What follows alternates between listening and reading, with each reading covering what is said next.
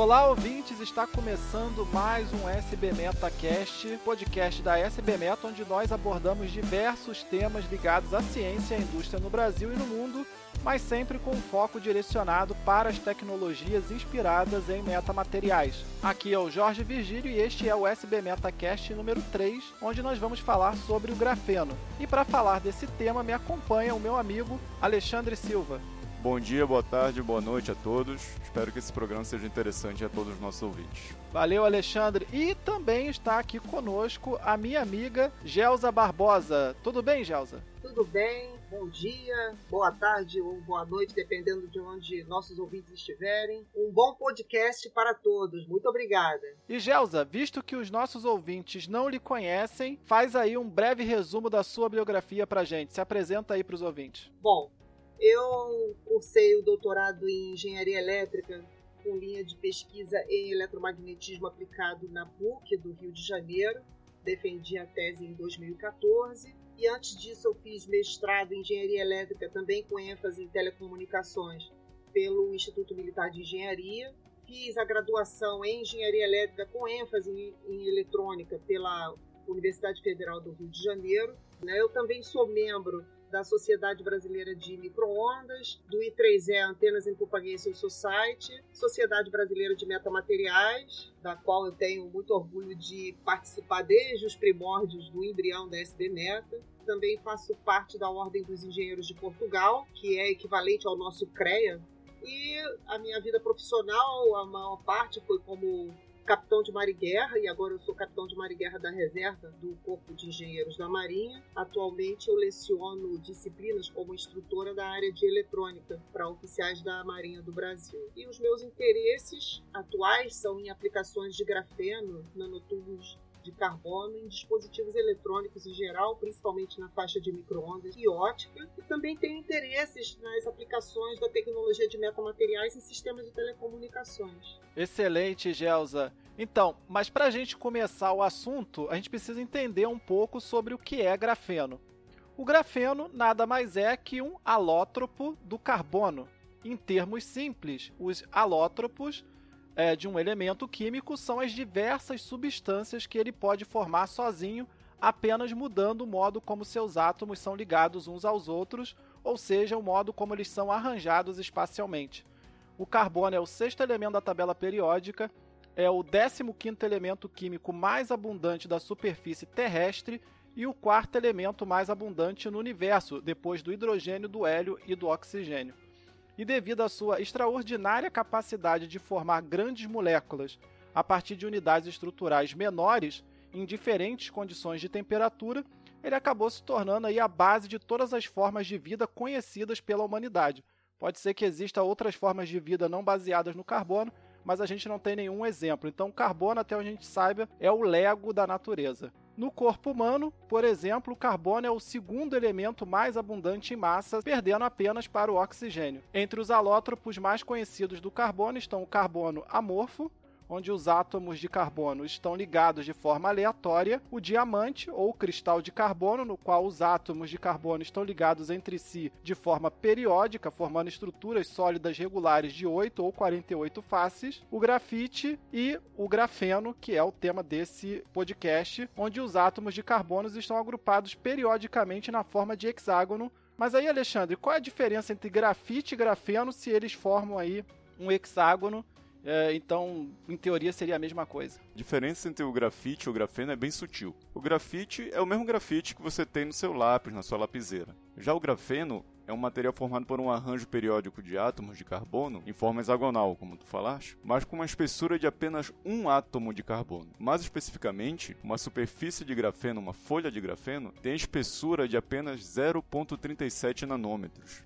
Só para o pessoal ter uma ideia, um nanômetro significa um metro dividido por um bilhão, ou cortar o diâmetro de um fio de cabelo em mil pedaços. Sendo classificado por essa razão como um material bidimensional, um material 2D, ou ainda como um nanomaterial. Esse tipo de grafeno é o grafeno monolayer que a gente está falando, ou seja, tem só uma camada. Nós temos também um grafeno com duas camadas, três camadas, mas a partir de cinco, seis camadas, o grafeno começa a perder as suas propriedades mais interessantes e já é considerado grafite. Devido à sua estrutura planar e ao fato das ligações químicas carbono-carbono serem as mais fortes encontradas na natureza, uns falam que é 100 vezes mais forte que o, que o aço, outros 200 vezes, o grafeno tem inúmeras propriedades que o qualificam como material de alto desempenho mecânico, elétrico e térmico, além de ser um material quimicamente inerte e extremamente impermeável. Já o grafite nada mais é que o empilhamento de folhas de grafeno, sobrepostas de tal forma que interações intermoleculares fracas, que são conhecidas como forças de Van der Waals, fazem com que elas se mantenham unidas umas às outras. Na natureza é muito mais fácil encontrar o grafite, ou seja, um empilhamento de grafeno, do que o grafeno isoladamente. Então, o grafeno ele é obtido descascando o grafite, quebrando de forma controlada essas forças de Van der Waals, seja por delaminação, clivagem ou esfoliação. Quando o grafeno é isolado, ele ganha possibilidades incríveis de utilização na engenharia. E por essa razão tem sido apontado como a solução de vários problemas na área de tecnologia, desde substituição de materiais raros e escassos até o barateamento de custos para o consumidor. Vale lembrar que o Brasil possui as maiores jazidas de grafite conhecidas no mundo. Mais de 50% 90% das jazidas estão aqui no Brasil. Mas, Gelsa, conta aí pra gente mais um pouco do grafeno. Os estudos teóricos sobre grafeno tiveram início, na verdade,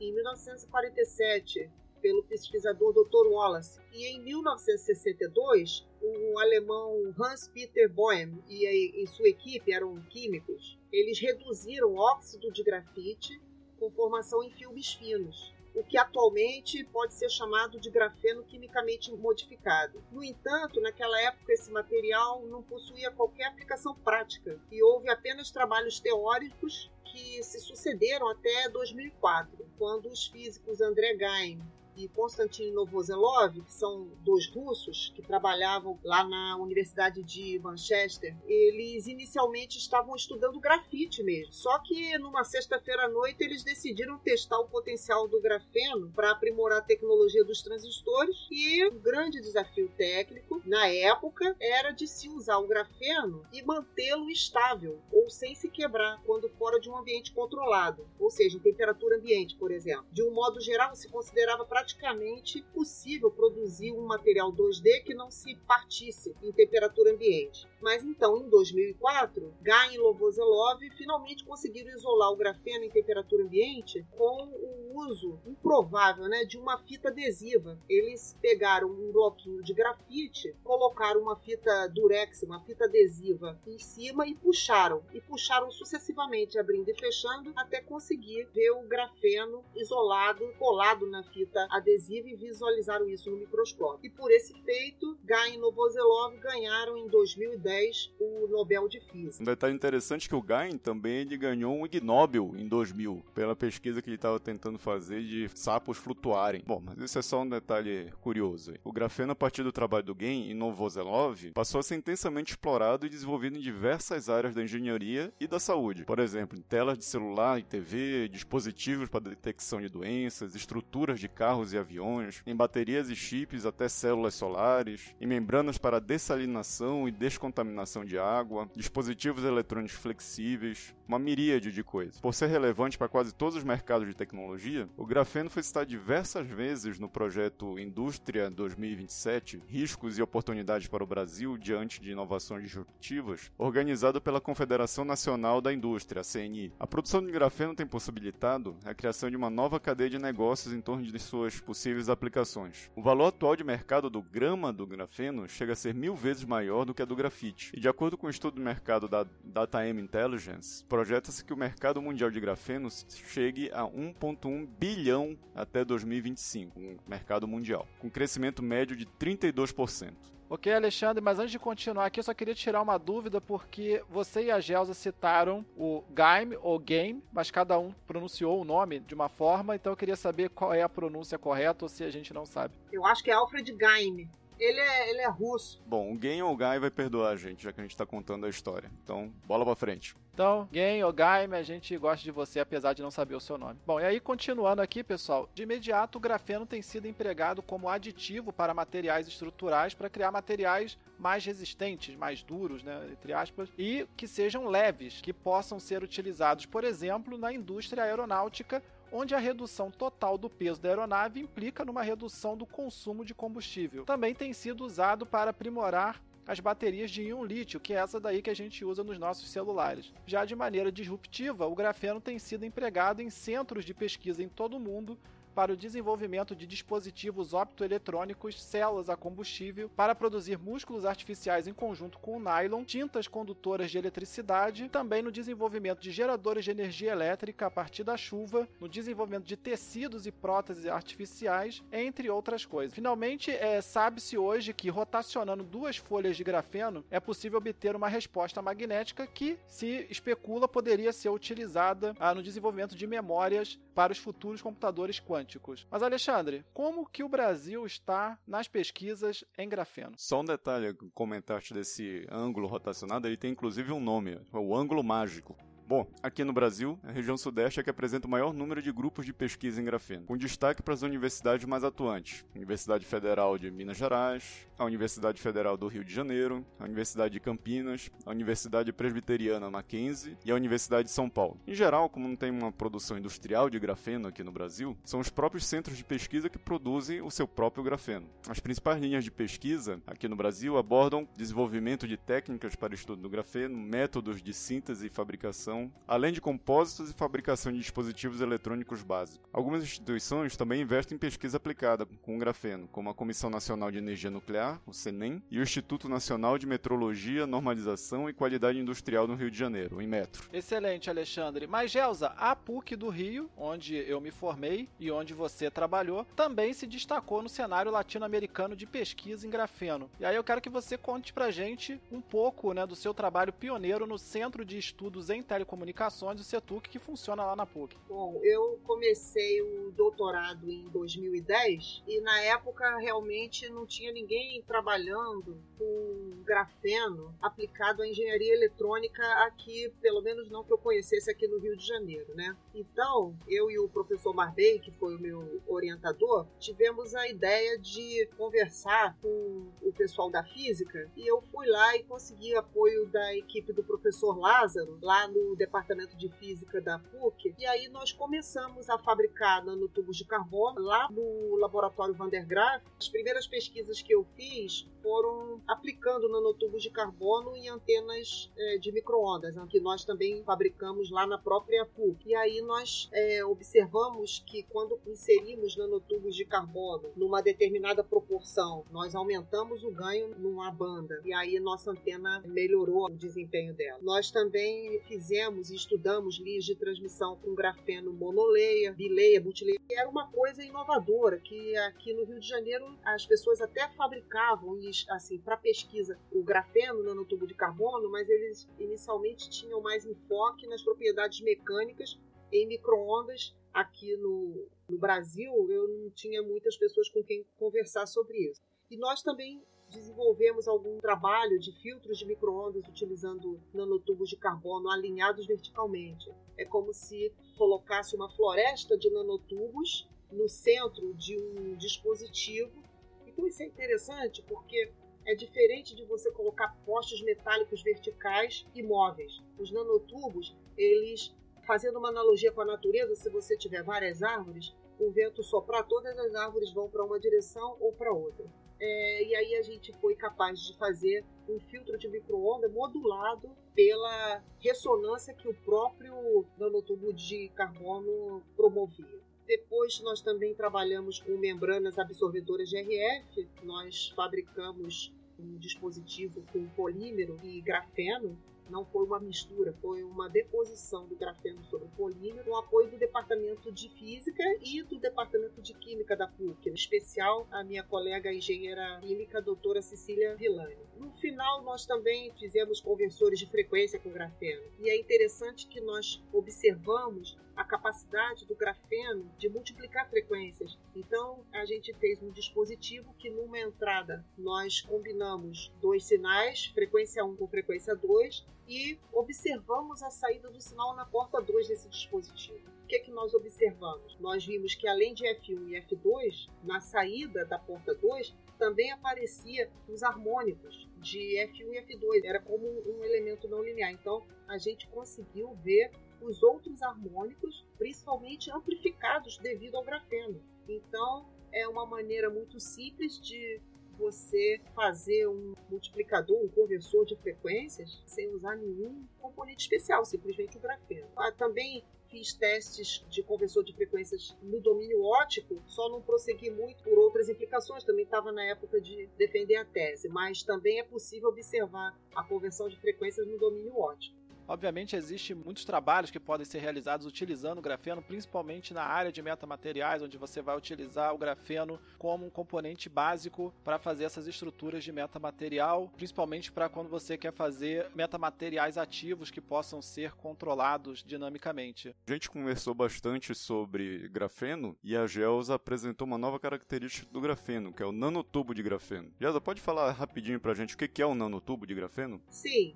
os nanotubos de carbono, eles são folhas de grafeno enrolado sobre o próprio eixo. Então, se você tem uma folha de grafeno, ou seja, uma camada de grafeno, você para fabricar um nanotubo de carbono, você tem uma camada de grafeno enrolada em torno do seu eixo maior. E aí você tem um nanotubo de carbono monoleia. O nanotubo de carbono de parede múltipla é fruto de enrolar em torno do eixo maior o grafeno multileia. Então, se você tem multileia de grafeno enrolado em torno do seu próprio eixo, você tem um nanotubo de carbono multileia. Então, as propriedades variam muito dependendo de qual tipo de nanotubo você está trabalhando. Assim como quando você trabalha com grafeno, é uma experiência você trabalhar com grafeno monoleia, outra experiência trabalhar com grafeno bileia e uma outra experiência trabalhar com grafeno multileia tá? Não confundir grafeno multilayer com grafite, porque acima de 10 camadas a gente já considera grafite. Né? Então nós temos que levar isso em consideração, que o nanotubo de carbono ele é o enrolamento de folhas de grafeno. Não sei se respondi sua pergunta. Respondeu sim, com toda certeza. Gelsa, você falou que o, acima de 10 camadas de grafeno a gente já considera como grafite. E no que eu conhecia era acima de 5, 6 camadas. Existe um limite físico, um limite exato para isso ou é dependendo de como as propriedades do grafeno que a pessoa tem no seu laboratório que dá para definir mais o que é grafite e o que é grafeno? Sim, é, eu acho que depende das condições de como você fabrica essas camadas, de qual é o procedimento que você está usando para fabricar o grafeno. O que que acontece? O grafite ele tem uns picos na espectroscopia Raman bem definidos e o grafeno os picos vão modificando a posição dele. Existe o pico G, o pico G', os fômons de segunda ordem. Então, quando você tem cinco layers, seis layers, se aproxima muito da concepção da imagem que você obtém de um grafite. Mas é, na minha época, quando eu, porque hoje em dia evolui tanto que quando eu trabalhava com grafeno, eu não queria que crescesse mais do que 10 camadas. Então eu ficava entre 5, 6, 7, acima de 10 camadas, a gente já não considerava mais que era grafeno, entendeu? Então, talvez, depende da aplicação que o pesquisador esteja fazendo. Se a pesquisa dele for muito rigorosa em termos de quantificar o comportamento do dispositivo a partir de cinco ou seis camadas, ele vai ter que ter um controle perfeito do número de camadas. No meu caso, as aplicações só tinham um grande diferencial no monoleia, no bileia aí eu tinha que definir exatamente se era uma camada ou duas camadas. O multilayer, acima de cinco camadas, entre 5, 6, 10 camadas, eu considerava grafeno multilayer, tá? E isso daí, a diferença de um para outro, só você colocando numa espectroscopia Raman com alta definição, tá? Depois de 10 layers, fica difícil você saber se aquilo é grafeno com características de grafeno, entendeu? Você não consegue discernir a diferença se aquilo é grafeno ou se é um grafite, porque a resposta na espectroscopia Raman vai ser a mesma praticamente. Então, pessoal, vamos concluir mais esse programa. A gente teve aí essas excelentes explicações trazidas pela Gelsa que complementaram muito o programa que eu e o Alexandre havíamos preparado. Então, eu vou passar a palavra agora para o Alexandre e perguntar se ele tem alguma consideração final. É, pessoal, é, o grafeno é um, é um assunto, uma área de pesquisa bem ampla, bem abrangente. A gente aqui tentou dar só uma pincelada para dar uma noção do que, que o pessoal anda fazendo aqui no Brasil. Mas tem muita coisa interessante, tem muito lugar para pesquisar. Tem alguns grupos aqui no Brasil trabalhando forte em cima disso e a gente torce para que os nossos pesquisadores consigam descobrir e apresentar soluções e aplicações para o grafeno cada vez mais interessantes, elevando o nível da pesquisa brasileira. Queria agradecer a Gelsa pela participação e lembrar que a gente tem o nosso site, o sbmeta.org. Vão lá, se inscrevam, por favor. Deem um like, compartilhem o nosso podcast se vocês gostaram e obrigado, até o próximo. Gelsa, você tem alguma consideração final? Sim, eu gostaria de agradecer o convite por participar desse podcast para os senhores, que são também referências na pesquisa de dispositivos e sistemas de microondas. Gostaria de agradecer aos ouvintes e realmente é, aguardamos mais é, colegas que quiserem trabalhar e unir os esforços nas pesquisas de grafenos aplicados a sistemas eletrônicos, sistemas de telecomunicações e outras aplicações biomédicas, inclusive. É, desejo a todos que tenham muito sucesso nas suas pesquisas e estamos à disposição para colaboração, cooperação, porque o estudo com grafeno é um estudo multidisciplinar, precisa de apoio de várias equipes trabalhando por um único propósito, que é o desenvolvimento da pesquisa é, no Brasil. Então agradeço muito Jorge Virgílio e Alexandre pelo convite e parabéns por esse evento que é muito enriquecedor para a nossa pesquisa. Muito obrigada mesmo. Obrigado a você, Gelsa, mais uma vez. Obrigado, Alexandre, por ter me acompanhado aqui nesse programa. E obrigado a você, ouvinte, pela sua atenção. A gente fica por aqui e até a próxima.